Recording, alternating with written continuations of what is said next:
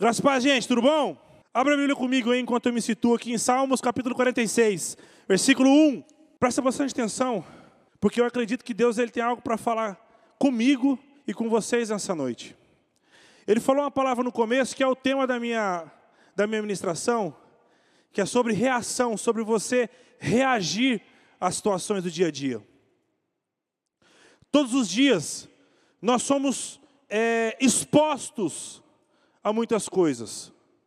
Todos os dias, quando você levanta, se você pensar um pouquinho na tua vida, você já está exposto a tomar algumas decisões, a ter que decidir algumas coisas na tua vida. E muitas das vezes, nesse problema da reação, de reagir, de tomar algumas decisões, muitas pessoas têm deixado aquilo que Deus preparou para trás. Nós temos que decidir o que nós vamos fazer no dia, nós temos que decidir o que nós vamos fazer no ano, e isso faz parte de decisões diárias. Nós temos que decidir o que nós queremos ser no futuro, nós temos que decidir sobre relacionamento, ah, gosto, não gosto, namoro, não namoro, tem que decidir sobre coisas que os meus pais me falam, eu tenho que decidir a minha profissão, eu tenho que decidir, eu tenho que decidir, eu tenho que decidir, eu tenho que decidir. E como fazer tudo isso? O Senhor nos colocou nesse mundo, meu irmão, e se nós não tivermos o poder de decidir e de reagir a tudo que acontece, nós estamos fadados a viver uma vida inútil, inútil, inútil, inútil. Enquanto o mundo for mundo, nós vamos ter aflições na nossa vida. Enquanto o mundo for mundo, você vai ser obrigado a decidir algumas coisas.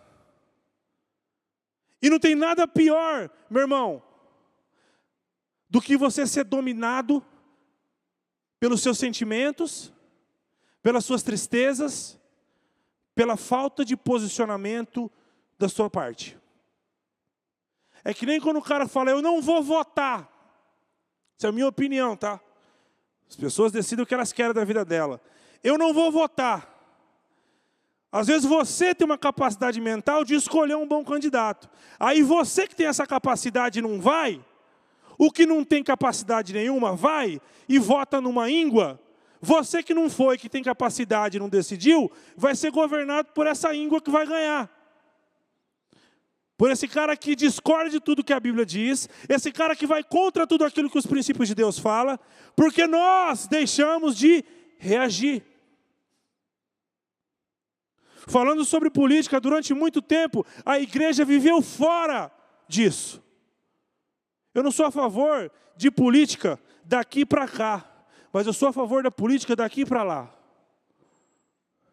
Porque nós precisamos reagir, pensar, decidir e tomar a posse daquilo que Deus deixou para nós. Isso falando sobre política. Mas você tem que decidir a sua profissão, como eu disse no começo. Você tem que decidir o relacionamento que você vai ter, com quem que você vai se envolver, quem vão ser os seus amigos, o que você vai fazer com as informações que você está recebendo da escola, no trabalho, na televisão e na internet. E se você não reage, meu irmão, você vira um ser vegetativo sendo governado por qualquer frase que você vê na internet que você acha legal, por qualquer vídeo que você vê na internet de um blogueiro que não tem amizade com ninguém, mas fica dentro de um quarto gravando o vídeo o dia inteiro e vai ditar regra para você.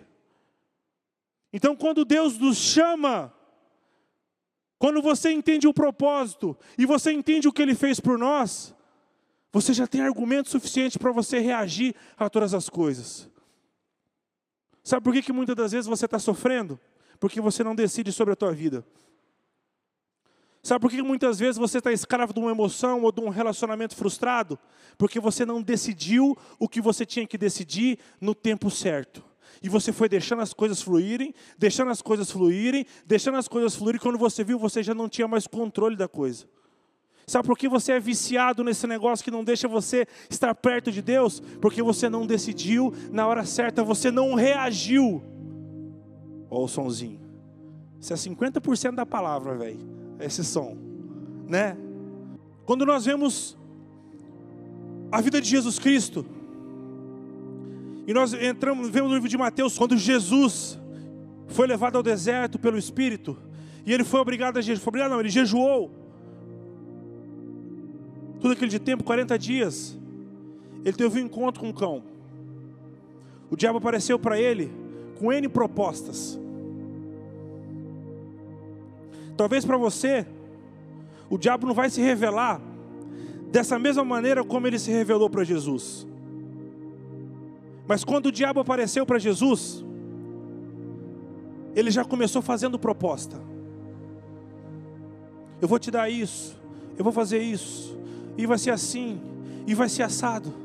E todo dia que você acorda, que você escova o seu dente, meu irmão, e você vai para a TV, vai para a internet, vai para qualquer lugar, você começa a receber propostas como essa.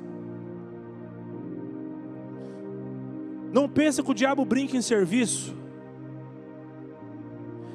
E como eu disse aqui, ele não vai se revelar para você como ele se revelou lá para Jesus.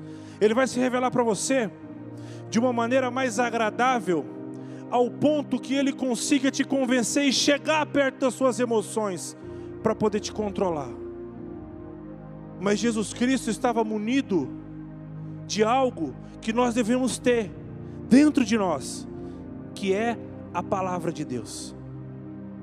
O diabo fazia uma proposta, o Espírito subia a mente uma palavra e ele dava uma resposta, mas não é isso que está escrito.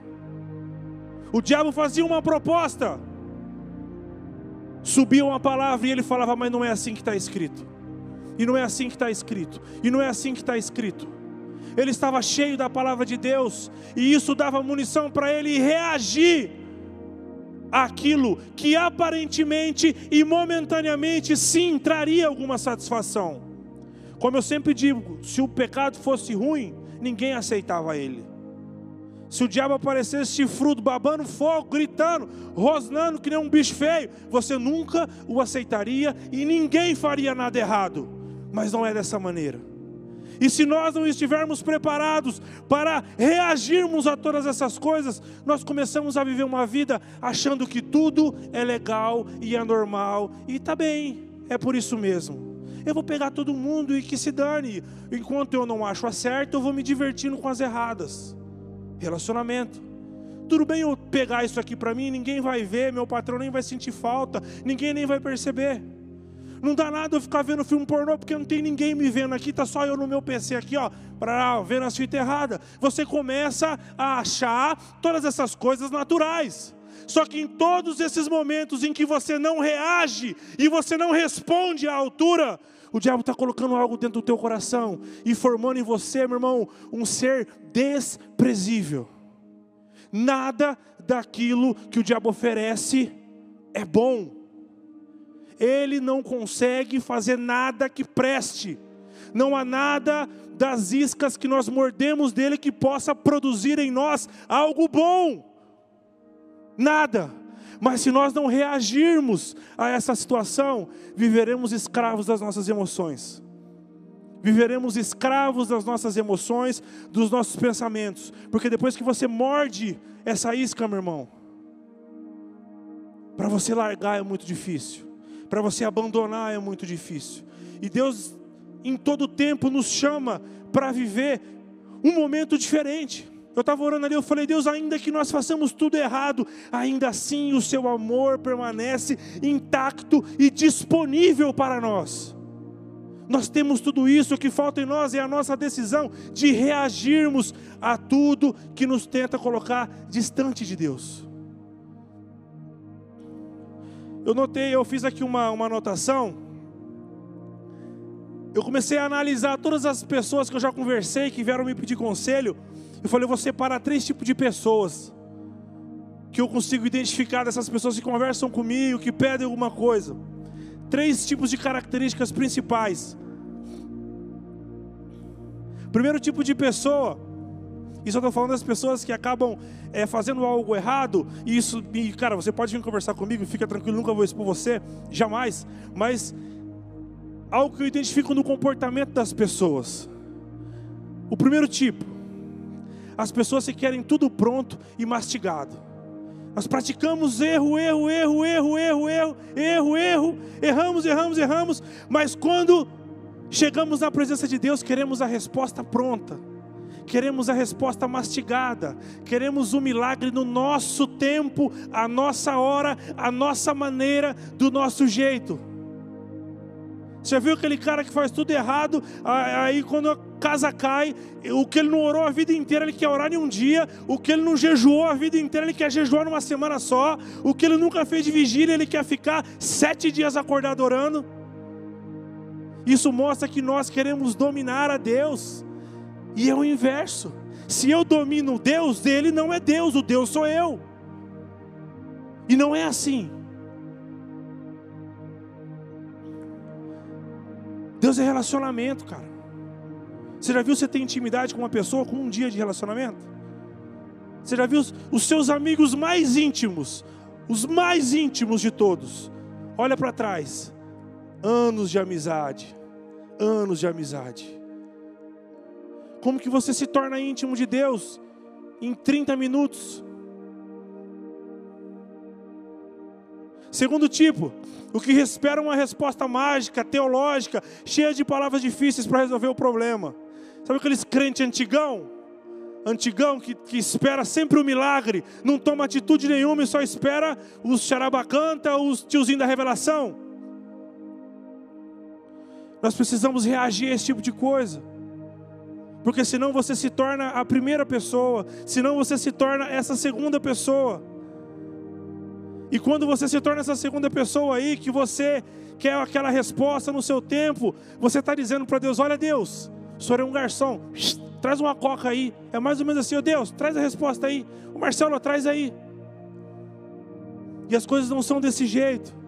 A palavra de Deus está posta, a palavra de Deus está liberada para nós, para que nós possamos alimentar o nosso interior, para que antes de acontecer todas essas coisas, a gente reaja a elas. Você não vai saber o que Cristo realmente pensa sobre todas as situações se você não colocar a sua atenção na palavra dEle. Você não vai saber, você não vai conseguir entender. Talvez você venha e ouça o cara cantando aqui de mar, você veja eu pregando, veja o pastor Júlio pregando, é capaz de você sair e falar que a gente está errado porque você não concorda. E eu estou pouco me lixando porque você concorda. E na real, Cristo também está pouco se lixando porque você concorda. Porque o que ele concorda está aqui. Não é nós. Não é ele que se adequa à minha vontade. Não é ele que se adequa à sua vontade. Não é porque você quer fazer que ele vai deixar você fazer. É nós que devemos nos submeter à vontade de Deus e entender o tempo dele para nós. Cristo não vai mudar quem ele é, o que ele escreveu ou o que ele faz, porque o Hugo está com vontade. Não é porque eu tenho vontade de trair minha mulher que ele vai falar, vou fechar o olho, Hugo. Trai rapidinho, vai. Trai, trai, trai. Traiu, beleza, agora eu vou voltar. Ele não é o meu garçom, ele é o meu Senhor. Ele não é o seu garçom, ele é o seu Senhor, ele é o seu Deus. Não é eu, não é ele que se adequa a mim, é eu que me adequo a ele. E não tem como você colocar a sua visão a essa Bíblia. Não tem como você dispor teu coração para entender. E você não ser municiado, cara, com essas palavras para que você possa reagir a todas as coisas. Reagir a todas as coisas. Não importa quanto tempo passe, meu irmão a palavra de Deus, ela sempre vai ser remédio para o teu coração. Não importa quanto tempo passa, sempre a palavra de Deus vai ser a verdade. Não importa se o teu professor coloca lá que não recebi agora de uma escola, preencha o seu sexo. Eu vou tá, tá, tá, tá aqui. Se é homem, se é mulher, se é X, Y, Z, B, tem oito características. Não importa se a sociedade inteira vai ditar outras coisas. Eu permaneço com a Bíblia. Não importa o quanto eles vão falar que eu tenho que fazer, que eu tenho que falar, que eu tenho que aceitar, eu permaneço com a Bíblia. Eu sempre vou reagir de acordo com o que a Bíblia diz. O que transforma minha mente é isso aqui. O que transforma, o que, der, o que você deve deixar transformar a tua vida é o que está aqui. Eu não tenho bala para poder reagir a esses caras se eu não estiver cheio dessa palavra. Eu falo para Jaque, Quando nós estivermos aqui na igreja, a gente precisa pregar a palavra e influenciar esses meninos essas meninas de acordo com isso aqui. Porque quando os moleques vão lá para a escola, os caras não poupam o tempo, eles, eles, não, eles, não, eles não ficam constrangidos, eles falam ao contrário todo tempo. Eles criticam em todo tempo. Eles falam mal em todo tempo. Como que você reage a isso se você não tem esse conhecimento? Se você não tem esse conhecimento para reagir, daqui um pouco está lá, qual é o seu sexo? Aí você vai marcar outros e vai escrever não sei. Porque você já ouviu tanta besteira, tanta coisa, tanta coisa que os caras falam que você deixou entrar dentro do coração e não tinha munição para você reagir, que hoje você não sabe. Daqui a um pouco você vai achar que quem casa que é louco. Quem tem uma única mulher ou um único parceiro aí é louco. Daqui a pouco você vai achar que, tipo, eu posso transar o que eu quiser, a hora que eu quiser, que se lasque meu corpo, você vai achar isso que é normal, porque é isso que os caras dizem. E se você não estiver cheio de algo que diz ao contrário, e é isso, o que diz ao contrário é a Bíblia, tudo para você vai ser normal, velho, e não é normal. Meu irmão fala assim para mim: o inferno está cheio de normal. Está cheio das coisas normal. Ah, pode, pode, pode, pode, vai, vai, vai. E nós não fomos chamados para isso. Você tem problema? Tem. Eu tenho problema? Eu tenho. Mas aonde eu devo buscar essa solução, velho? Aonde eu encontro a verdade? É aqui, ó. O que me faz ser um marido bom para Jaqueline é o que está escrito aqui, ó. Porque senão no dia que ela tiver TPM, né, já, já tá rindo lá, ó. A gente vai quebrar o pau. O que faz ela me respeitar é ela estar tá sintonizada em Deus. O que faz Edmar vir aqui cantar e pregar a palavra de Deus é as experiências que ele tem em resposta àquilo que ele lê, em resposta àquilo que Deus indica para ele. Não há como nós fazermos aquilo que é correto se nós não estivermos cheios do conhecimento de Deus. Não há como o diabo produzir nada que preste. E nem você e nem eu, não há como nós produzirmos nada que preste. Tudo que presta e tudo que é verdade já está posto para nós. Depende de você e depende de mim abrirmos mão da nossa verdade, da nossa criação e submetermos aquilo que Deus tem para nós. Ah, mas eu tenho problema. Bem-vindo à vida, isso é normal. Eu tenho um monte de problema. Eu estava fazendo uma reunião agora com os meninos aqui da, da, da liderança. Eu falei para os caras: falei, velho, vocês têm problema? Eu também tenho, todo mundo tem. Mas eu acredito que o que Deus vê em nós é a nossa vontade de abandonar e de vencer todas essas coisas para o adorar. E não ceder às coisas. Não ceder às ah, eu sou assim. Fazer o que, né? Que eu sou assim. Você já pensou se todo mundo fosse assim? Aquele cara que é pedófilo. Ah, eu sou assim. O Fernandinho Beiramar. Ah, eu sou assim. Um dia um amigo meu falou para mim: Ah, bicho, esse negócio de pecado da Bíblia eu não acredito. Eu acho que é pecado aquilo que eu faço e que eu acho errado. E ele tinha uma irmã. Eu falei: Pois é, né, cara? Geralmente o cara que estupra, ele não acha que ele está errado porque é uma vontade dele. Imagina se ele estupra a sua irmã. É. A minha base do certo e do errado, a minha base do que eu posso e do que eu não posso, não é nenhum homem que está lá no Senado, deputado, alguma coisa que não entende nada, que fica assinando. O que você pode, o que você não pode, é o que Deus escreveu. A caneta mais pura é a dele. É por isso que nós devemos reagir, é por isso que nós devemos enfrentar todas as coisas. O Senhor, Ele está olhando para todos os detalhes e Ele continua governando sobre todas as coisas, mas em nenhum momento Ele isenta a sua responsabilidade de agir. Não é porque você errou que você vai culpar Ele, porque Ele continua sendo Deus. Mas se já foi colocado para você o que é certo e o que é errado, você tem que ser firme e você tem que reagir. E não importa o quanto seja ruim para você.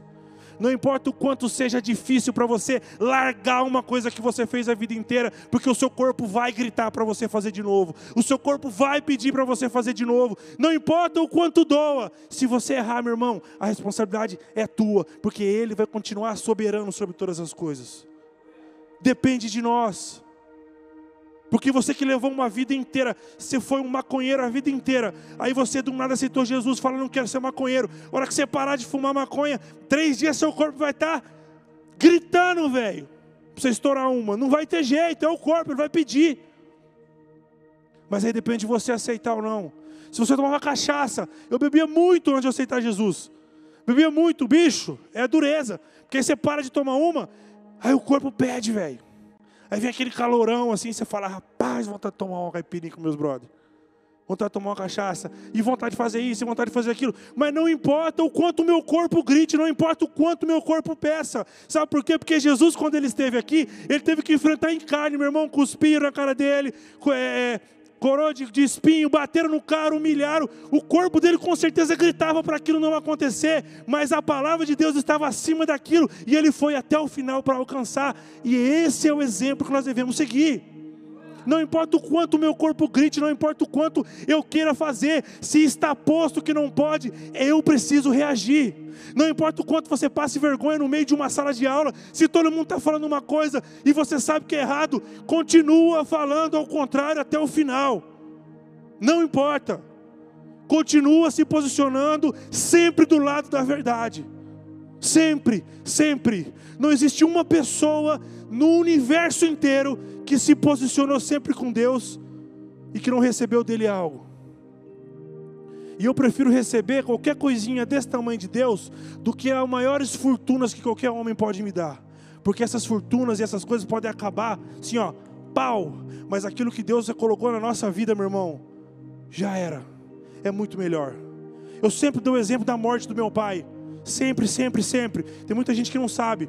Um belo dia, eu saindo de quatro dias de congresso da igreja, fui visitar meu pai, a hora que eu subi o muro, porque ele não estava atendendo. A hora que eu subi o muro, que eu olhei, meu pai estava morto na varanda. Meu irmão, a hora que eu desci, quem já perdeu pai e mãe sabe, é a sensação mais desgraçada que existe no mundo. É a sensação mais miserável que tem. Você não sabe o que você pensa, seca a garganta, coração, sei lá, vira um trem. Mas um dia Deus me falou uma palavra. Um dia foi ministrado na minha vida uma palavra que existe uma paz que excede o entendimento humano, uma coisinha pequenininha, que naquele momento estava eu e meu irmão, eu falei, mano, como é que vai ser? Meu irmão falou, vai ser do mesmo jeito, porque Cristo vai continuar governando a nossa vida. Naquele momento, aquela palavrinha, meu irmão, que foi colocada muito tempo atrás, fez superar aquela dor que, na, que naquele momento eu achava que nada poderia ser pior mas uma palavra vinda do coração de Deus trouxe paz para o meu coração, mesmo eu vendo meu pai naquela situação. Meu pai não era um pai distante, tá? Só para falar, porque muitas vezes a pessoa não tem contato. Meu pai era um pai presente a vida inteira, então aquela dor era insuportável. Mas a palavra de Deus, quando ela é real dentro de nós e quando nós reagimos a essas situações com algo que Ele nos deu, nós alcançamos a vitória. E para mim suportar aquilo só poderia acontecer se houvesse algo de Deus e eu louvo a Ele todos os dias, porque naquele momento eu nunca me esqueço, eu sempre conto, essa palavra trouxe paz para o meu coração. E eu vivi várias outras coisas, desde falta de dinheiro, humilhação, uma série de coisas que sempre o que trouxe para mim a paz, o que me colocou no eixo, o que não me fez é, ficar louco naquele momento, foi sempre algo que vinha do coração de Deus enquanto o mundo for mundo, meu irmão, você vai acordar tendo que tomar decisão. Você vai dormir pensando na decisão que você vai tomar no outro dia. Porque se você não fizer, você vai ser escravo de alguém que fez.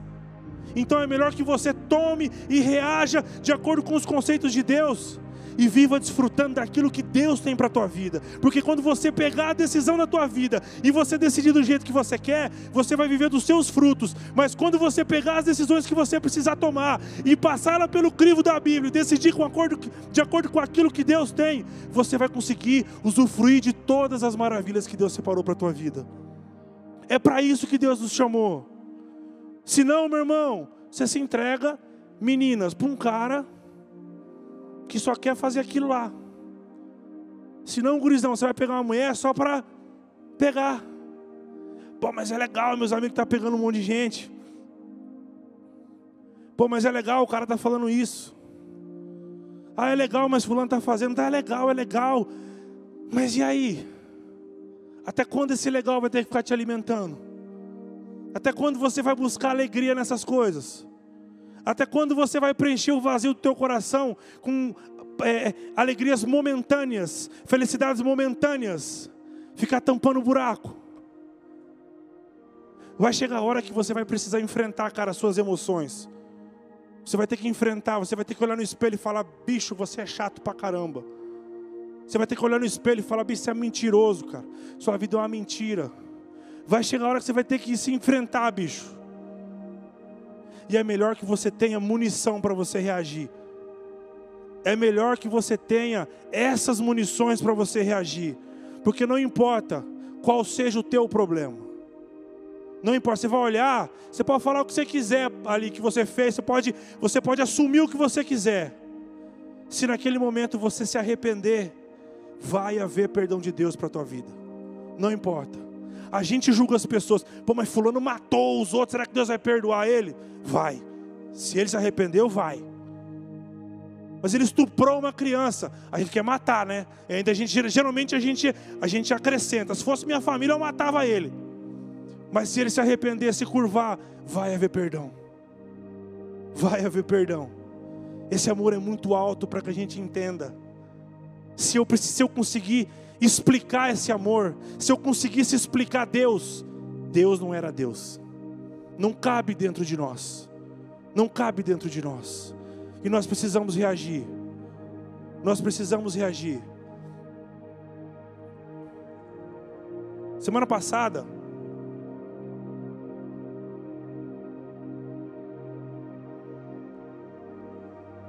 foi feito algumas perguntas para a gente responder. E eu vou responder três delas aqui. Sem falar quem foi, porque ninguém pôs nome também. Eu sou cristão, mas eu não oro. Eu coloquei aqui assim: você já ouviu falar de alguém que tem um amigo, mas não conversa com ele? Você tem algum amigo que você não conversa? Se você tiver, ele não é seu amigo, você não conversa com ele.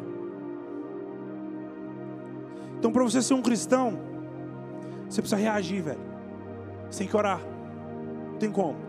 Tem como eu casar com uma mulher que eu não converso com ela, que eu não tenho intimidade com ela, que eu não sei quem ela é, que ela não sabe quem eu sou?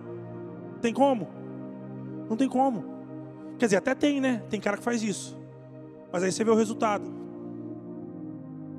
Então tem como você ser crente, mas não orar? Então não tem como você ser um cristão e você não falar com ele.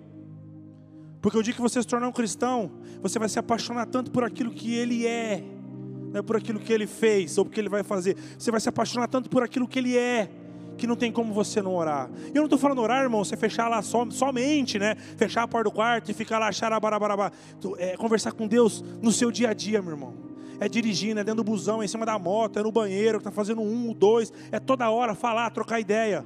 Não há como você ser um cristão não, não, há como você se intitular um cristão se você não orar. Segunda, como eu faço para me aproximar de Deus? O que eu faço para ser batizado com o Espírito Santo?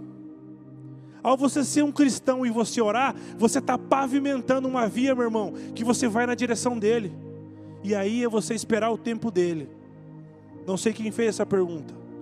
Mas a oração vai gerar intimidade com Ele. E cada vez mais intimidade com Ele gera transformação nas minhas atitudes. E quanto mais eu sou transformado para a glória dele, mais eu vou chegando perto. E aí o batismo é inevitável a minha conversão por completo é inevitável, a mudança dos meus pensamentos é inevitável, a mudança da minha atitude, da minha fala é inevitável. E tudo isso se constrói com o tempo, com a oração. falei para os meninos também na reunião, eu falei, cara, ninguém, às vezes o cara não muda do dia para a noite. Deus vai tratando o cara. Então muitas das vezes você quer aquele batismo, não, eu quero batismo, quero ficar louco, quero cuspir fogo, quero ir para o monte, ver as coisas pegar fogo, quero ver um monte de coisa, quero ver a árvore falar, eu quero expulsar demônio, quero fazer tudo, mas tudo é uma construção.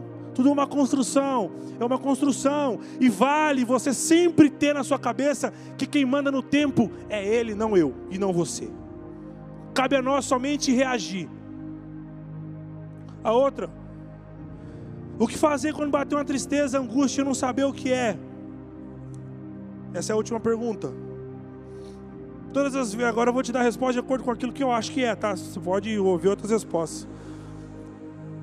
Todo mundo sabe que eu sou meio ansioso, né? Você dá pra perceber. Então tem dia, cara, que eu acordo na toda.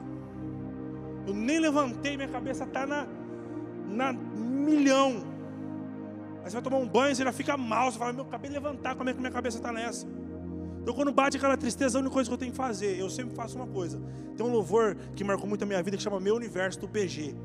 Então toda vez que eu estou nessa toda que eu não consigo orar, eu ponho o fone, ponho esse louvor na toda, no máximo. Falo, Deus, vai, essa é minha oração, essa é minha oração, vai recebendo. Então eu me apresento a Deus a minha maneira. Quando bate essa tristeza, quando bate esse momento, cara, a única coisa que eu faço é tentar falar com Ele, porque eu sei que somente Ele me entende, porque nem eu estou entendendo. A pergunta foi: como que eu faço quando acontece uma tristeza que nem eu sei o que é? Você pode não saber, mas Deus está acima de tudo. Ele enxerga todas as coisas. Muitas das vezes, por várias atitudes que nós tomamos, nós nem conseguimos entender o porquê estamos sofrendo tanto. Mas Cristo sabe, quando eu me apresento a Ele, quanto mais perto da luz eu fico, mais eu encontro os defeitos. E quanto mais perto dele, mais defeitos eu encontro, mais força eu tenho para vencer. Então tudo se trata dele, tudo se trata dele. Mas como eu disse no começo, Deus ele não isenta a nossa responsabilidade. Ele continua soberano sobre todas as coisas, mas a responsabilidade de agir, de reagir está em nós. Eu queria pedir para você ficar em pé.